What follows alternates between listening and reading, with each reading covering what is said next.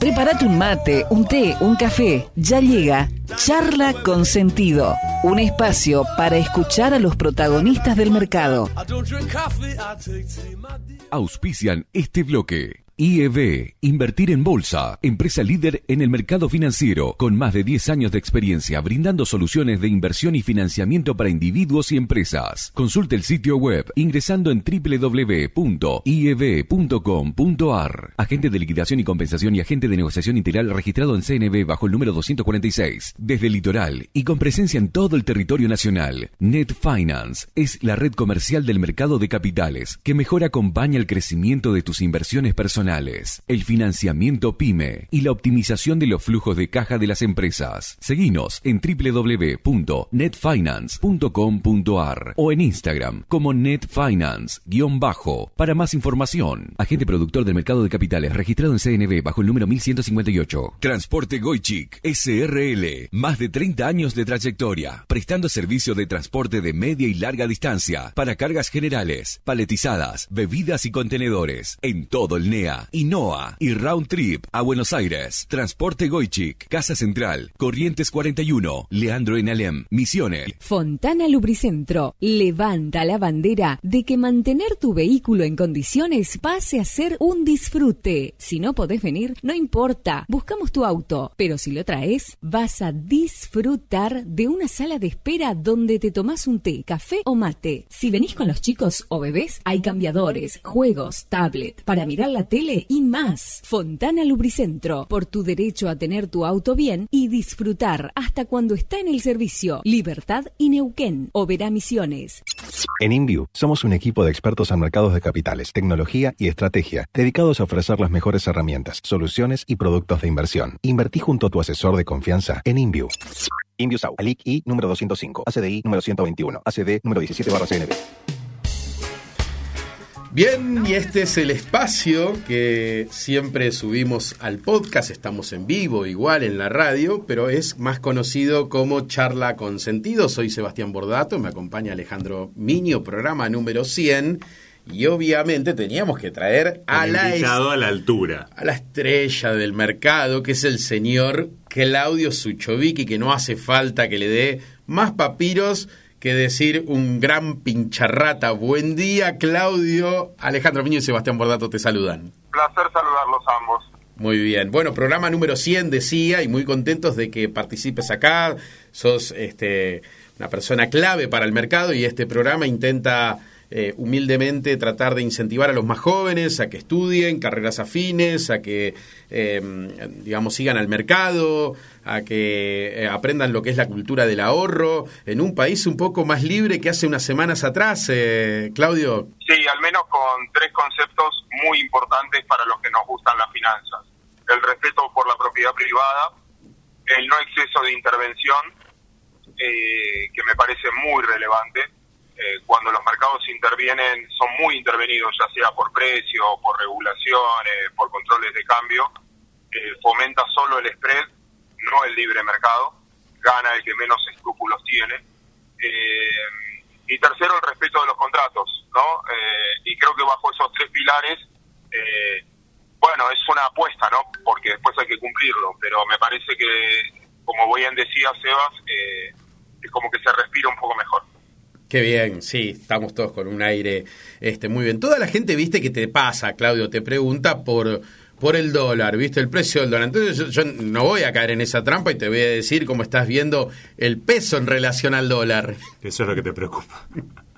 eh, mira, yo siempre acá, perdón si ya todos te escucharon y, siempre repito lo mismo, pero pongo el, ejemplo de, de Tomás Bulak, ¿no? Que él decía que vos te das cuenta del tipo de cambio real de acuerdo a nuestros gastos, incluso a nuestras vacaciones. Si para vos Miami es muy barato, pero muy barato, y dolarizate, dolarizate, porque no es normal que para vos o para mí Miami sea barato. Ahora, que la Argentina sea un regalo para todos los que viven en los países limítrofes, que vengan los fines de semana desde venir al cine, ver un espectáculo, o a la farmacia o al supermercado, es que también está muy depreciado el peso en, eh, vamos a poner en un valor de 9.20, 9.30 que vale el blue. Entonces, uno no tiene que perder el horizonte de lo que valen las cosas promedio, no solo en el país, sino en los países vecinos. Entonces, cuando hago esa comparación, entiendo los problemas que tiene la Argentina, entiendo los desajustes que tienen, entiendo el nivel de inflación que tiene, pero me parece que obviamente en, cuat- en 375 es un regalo, por eso todos quieren eh, o querían comprar, importar o lo que fuera, pero también entiendo que el 9.25 está bien valuado, es un dólar, te diría, un peso demasiado subvaluado para ponerlo en tus términos. Ahora, todo esto obviamente ajustado por inflación, porque vas a tener una inflación del 10-15% mensual, eh, sobre todo cuando se corrijan algunos precios relativos, entonces al número que yo estoy diciendo hay que agregarle más o menos para que sea un punto de equilibrio un 10% mensual. Bien, bien. Te voy a llevar algo muy específico de nicho, y que es tu nicho, obviamente, y el nuestro acá, humildemente. Bima, eh, vos tenés obviamente un, cargo importante ahí, eh, acaba de enviar un, ayer creo que, que, que salió un listado con eh, acciones que no se tomarían en cuenta para caución. ¿Tenés alguna opinión al respecto? ¿Esto pasó por vos? Eh, digamos, ¿considerás, digamos, como que a algunos nos sorprendió un poco que sea tan rápido, ¿no? Porque creo que a partir de mañana, eh, si bien obviamente me parece que hay papeles que son ilíquidos, que me parece que está muy bien, ¿tenés eh, alguna opinión al respecto? No sé bien el detalle, pero sí el, el punto y el sentido, a tratar de entender el proceso decisorio. Vos pensás que vos tomás caución contra algunas acciones. Esa caución tiene una tasa de interés que es muy alta. Eh, y lo primero que tiene que velar una institución que garantiza la liquidación de las operaciones entre los agentes es que estos agentes puedan cumplir. Si vos mañana tenés un problema, bueno, eh, se tienen que vender esas acciones y esas acciones que tengan la liquidez suficiente para garantizar el pago de las operaciones. Entonces, en el formato, lo que están tratando de hacer, porque esto es fungible, no es que eh, si yo tomo plata prestada en caución, eh, eh, me da lo mismo lo que dejo en garantía. Lo que te dicen es poner este tipo de papeles o estos tipos de que tengan un nivel de liquidez lo suficientemente alto como para poder convertirlo dinero en, en principio. Yo creo que es un punto de equilibrio entre eh, que tiene que ejercer una institución, un punto de equilibrio entre la seguridad del sistema, en que el sistema nunca corra riesgos de un estrés desde el punto de vista de la liquidación, y la liquidez, y esto que vos decís, fomentar a que la gente compra, venda, etcétera, es ese punto de equilibrio. Entonces, en, en la medida que los precios también van activándose, está muy bien que estén encima. Repito, respetando la liquidez, que supongo que tu pregunta es esa, tratando de no cambiar reglas de juego, eh, es a partir de, no, es retroactivo, es a partir de X, eh, bueno, velar por la solvencia también es un muy buen punto. Sí, sí, no tengo duda. De hecho, cuando nosotros queremos hacer como un flight to quality argentino, eh, siempre recomendamos este, colocarse en caución y además hay fondos comunes de inversión que, no sé, triplican la base monetaria ya o cuadriplican este, la cantidad de pesos este, en esos fondos y más del 52, 53% están en fondos de liquidez, mucho está en caución. Así que si queremos cuidar de un instrumento que te dé una tasa y que sea, digamos, como lo más o lo menos riesgoso en términos crediticios, está muy bien que Bima haga estas cosas. Después habrá opiniones distintas y, bueno, sí, sí. Está muy bien, es, es, tratar de encontrar el equilibrio, El equilibrio. pero en, en, el proceso del estudio de riesgos hay cuatro tipos de riesgos esenciales en un sistema. Primero, el riesgo del emisor. Esto es que al, el país defaultee, una empresa reprograme o una empresa quiebre, que es el riesgo de que un activo suba o baje por un riesgo del emisor. Eso no tiene nada que ver con la liquidez, porque hay empresas muy muy buenas, muy sólidas, que eh, terriblemente sólidas, que bueno, cotizan muy poco, el floating es muy chiquito y eso las convierte en ilíquidas. Pero el primer riesgo es el emisor, el segundo riesgo es precisamente la liquidez, que una orden de compra la haga subir 10% o una orden de venta la haga bajar 20%, y eso también provoca un riesgo en el sistema, que no tiene que ver con el emisor, sino con la bursatilidad de ese activo. Eh, en, dentro de esos riesgos. Después, bueno, el del intermediario, el de la moneda, porque mañana una, por ejemplo, una devaluación potencia el valor en pesos, pero una eh, valorización, fíjate estos días, baja el contado con liquidación y los mercados bajan, pero no bajan por un riesgo del emisor o no bajan en dólares, bajan en pesos, lo que vos tenés es una eh, como un tipo de cambio encubierto ahí. Y eso también es un riesgo potencial que no tiene nada que ver ni con la empresa ni con la liquidez, sino con el comportamiento del tipo de cambio. Bueno, en ese equilibrio es donde hay un comité de riesgo que tiene que evaluar y tiene que velar por el interés completo del sistema. Bien, eh, Claudio, aprovecho para preguntarte, teniendo en cuenta de que lo bueno de escucharte es que planteas eh, los desafíos económicos de una manera realmente muy comprensible, lo hacías con esa metáfora respecto de, bueno, qué es barato y qué es caro para cada uno en función de poder tomar una decisión este, de dolarizar o no dolarizar, por ejemplo. Eh, hay dos cosas que quisiera preguntarte que yo te las escuché, pero realmente a lo mejor hay gente que no y está bueno que las digas. ¿Qué significan dos cosas que eh, están pasando, que se están diciendo ahora? La vamos a pasar muy difícil, esa es una, durante bastante tiempo, cosa que de alguna manera también lo dio a entender ayer el presidente electo, y la otra es cómo es, cómo está encarando el futuro ministro de Economía eh, las cuestiones relacionadas a resolver los problemas que estamos teniendo en la macroeconomía. Perfecto, vamos por lo, primero. Eh, yo creo que cuando las todos nosotros votamos, eh, votamos porque somos conscientes de que el problema era muy grande. Suponete que vos no votes a favor de alguien, pero sí votabas en contra del otro. ¿Por qué? Porque en el fondo todos sabemos que hay una inflación reprimida del 40 50%, porque el dólar oficial no esto, porque las tarifas no valen esto, porque no hay nafta a este precio, etcétera, etcétera, etcétera. Todos sabemos que ya arrastramos una inflación, aparte de la reprimida, del 180% anual. Sabemos que hay 12.000 palos de reservas negativas. Sabemos que Argentina encima no tiene crédito. No es que pueda recibir plata nueva. En una cuestión social muy delicada, porque tenés más del 40% de pobreza y, y estás en presencia del segundo salario más bajo en la historia argentina si lo mido en dólares, solo comparado con el 89 o jubilaciones, ¿no? Porque hay mucha gente que no es que puede, el jubilado cobra eso y cobra eso y, y se le está licuando claramente su poder de compra. Yo creo que esto la sociedad lo sabe, por eso votó como votó y exigió un cambio. En ese punto está bien en el, mira, yo lo cuento con una anécdota que me pasó hace poco. Eh, tuve un vuelo muy complicado y el piloto estuvo tan bien, tan bien, porque nos dijo lo siguiente, eh, miren, el clima está muy malo, el tiempo de vuelo va a ser difícil, eh, no hay ningún riesgo, no, no va a pasar nada, todo bien, pero el avión se va a mover. Acá, en, cuando despeguemos, se va a mover en el medio cuando cambiemos de ruta y cuando aterricemos va a ser más leve, pero también vamos a tener el viento de costado y, se vamos a tener turbulencia. Lo advirtió de tal manera, con una calma, que a mí no me pareció tan grave la cosa, y mira que yo soy medio cagón, que no me gusta viajar en avión, pero no me pareció grave porque estaba preparado, a la salida se iba a mover, ah bueno, ya pasó, bueno, ahora viene lo del medio, se va a mover, bueno, ya pasó y ahora el aterrizaje ya estaba más tranquilo porque dijo que iba a ser más suave que las dos anteriores.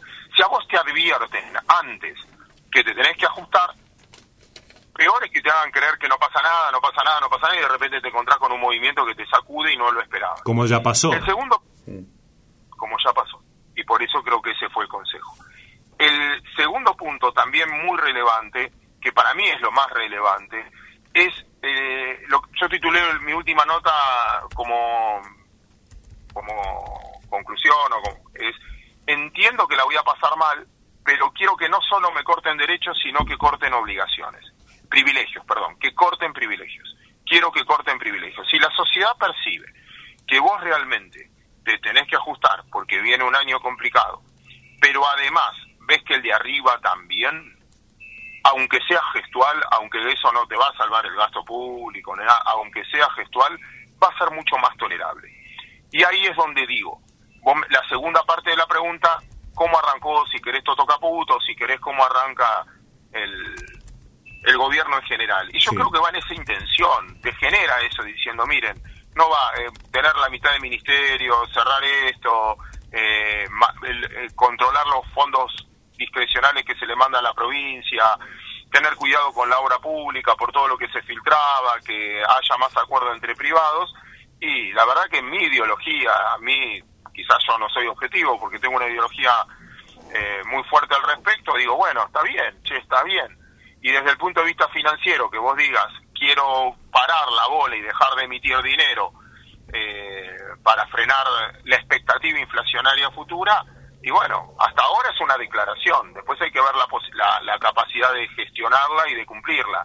Pero la verdad que tener un buen diagnóstico por lo menos es un buen inicio. Sucho, vuelvo a la micro de lo nuestro. Eh, y, como funcionario obviamente de Vima y como miembro del mercado que sos, eh, me voy entrenando para que eh, el mercado sea otra vez en una de sus patas convertir el ahorro de la gente y de algunos institucionales y transformarlo en inversión productiva financiando a las pymes? ¿Lo ves? Eh, ojalá, primero, primero una aclaración. Yo estoy como director, pero no soy funcionario. Yo no, no puedo hablar ni represento a Vima en lo que estoy diciendo. Estoy como director, pero no tengo la representación. No, es que trabajo y soy funcionario dentro de un directorio independiente que tiene gente independiente o de la bolsa. Claro, claro, bien la aclaración. Por lo tanto, no, no, hablo no hablo en nombre de, de Vima, no puedo y no soy quien para hablar en nombre de Vima. El, el segundo punto es, sí, eh, Mirá, mi mayor fe, pero también es una expresión de deseo y, con frustraciones sobre el lomo también, es eh, si, logran, si realmente logran bajar el déficit. Pensás que el Estado se lleva el 70% de la liquidez del sistema financiero de hoy. Hoy, esto de las LELIC, de las letras, de los pases, de los bonos con SER, de los bonos con dólar link, etcétera, el 70% de la plata de los bancos de los fondos comunes de inversión, de las compañías de seguro, de las ART, de toda la inversión institucional, va a financiar al Estado. Si el Estado deja de tomar deuda, todas las instituciones que te acabo de mencionar se tienen que dar vuelta y decir, che, ¿y ahora qué hago con estos pesos? ¿A quién se los presto? Y tiene que ir a la actividad privada, ya sea mediante crédito hipotecario, mediante cualquier tipo de crédito. Eh, a las empresas, a las pymes, que era lo que vos me preguntabas. Por lo tanto, la expectativa de que eso ocurra es buenísimo. Pensar que tenemos el mercado que tenemos, donde el Estado se chupa el 70, el crowding out, ¿no? que se dicen todos, el, el 70% del flujo, imagínate si ese 70% del flujo va a la actividad privada y esto de voy a emitir una ON, voy a emitir un cheque, voy a emitir acciones, voy a usar el mercado de capitales para lo que realmente sirve, que es financiar la actividad productiva. Eh, si no, nos convertíamos casi en una ventanilla de financiamiento público. Sí, y casa de cambio, ¿no? La verdad que estoy muy, muy esperanzado, Sucho, con, con el mercado en general, con los colegas, con, con todos, ¿no? Me parece que estamos para eso en, cualquier lugar del mundo, ¿no? O sea, el, mercado es, para, para transformar ese ahorro en, en, digamos, en crédito productivo, en las empresas, financiarlas y, bueno, ah, una alternativa más a la bancaria, digamos, a la tradicional, vamos a decirle. No, tal cual, y en todos los países del mundo sucede, y sabes qué, también como autocrítica, tu generación es mucho mejor que la mía en términos de compromiso con el mercado, estar más preparados tecnológicamente, cómo operan, cómo resuelven. Me parece que también viene una nueva camada eh, mucho más pro mercado que en la que me tocó lidiar o, o formar parte, o si querés me hago cargo eh, de mi generación. Entonces, eh, eh, nada, la veo más, más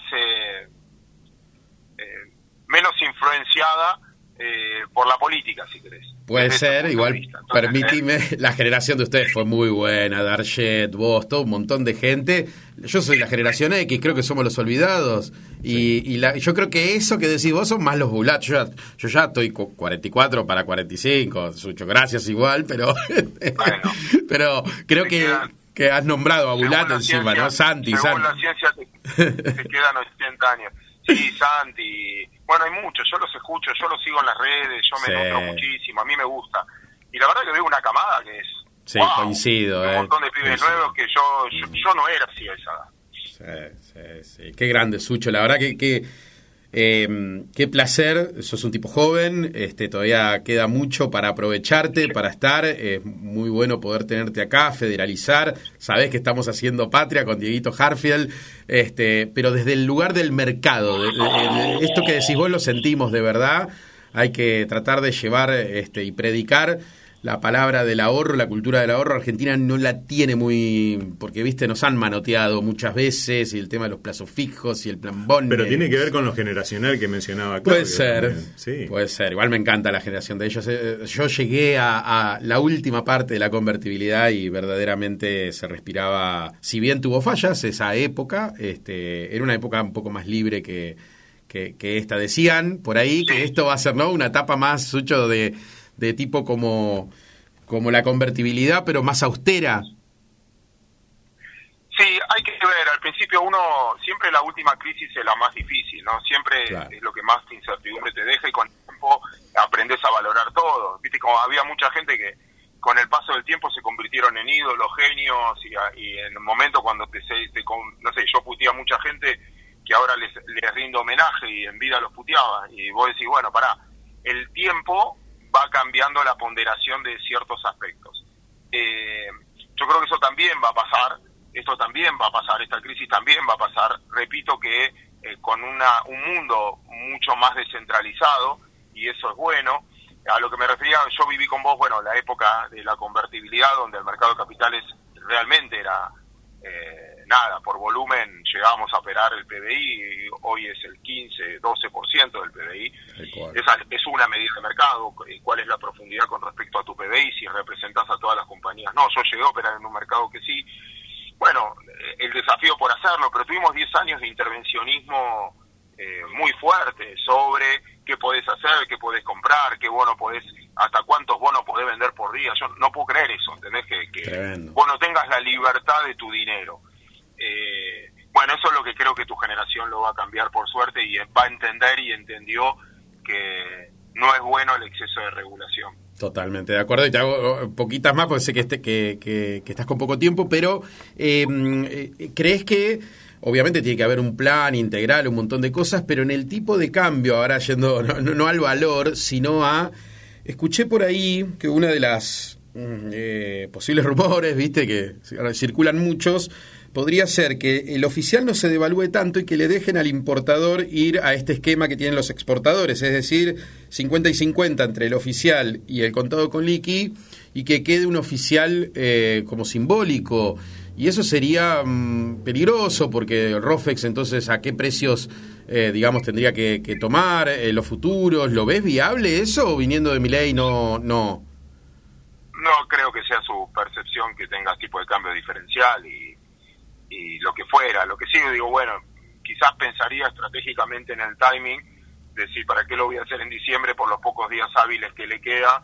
Eh, y a ver cómo juegan los dólares futuros y eso, cuánto le puede costar al país, como me pondría también a, mirar eso. Pero ojo con los rumores, porque yo quizás tengo más años y, mm. y siento que muchas veces nos usan para eso. Te tiran algo, uno lo dice, ver cómo cae, eh, para que la gente opere, se cubra, pero tratemos de no prendernos en todos estos rumores porque finalmente no... Eh, yo miraría a la persona, cuál es la ideología de la persona y si eso es sustentable con la persona. Después tenés mucho lobby al respecto. Eh, repito, para que sea, y ustedes también, como ecos de, lo sigue mucha gente y, y a veces te tiran cosas para que uno lo diga y después, no sé, me parece que el balance tal viene buenísimo y me dijeron que y eh, iría más eh, más con información y no con tanto rumor. Sí, Twitter genera, viste, esas opiniones por todos lados, de verdad, hay que filtrar un poco.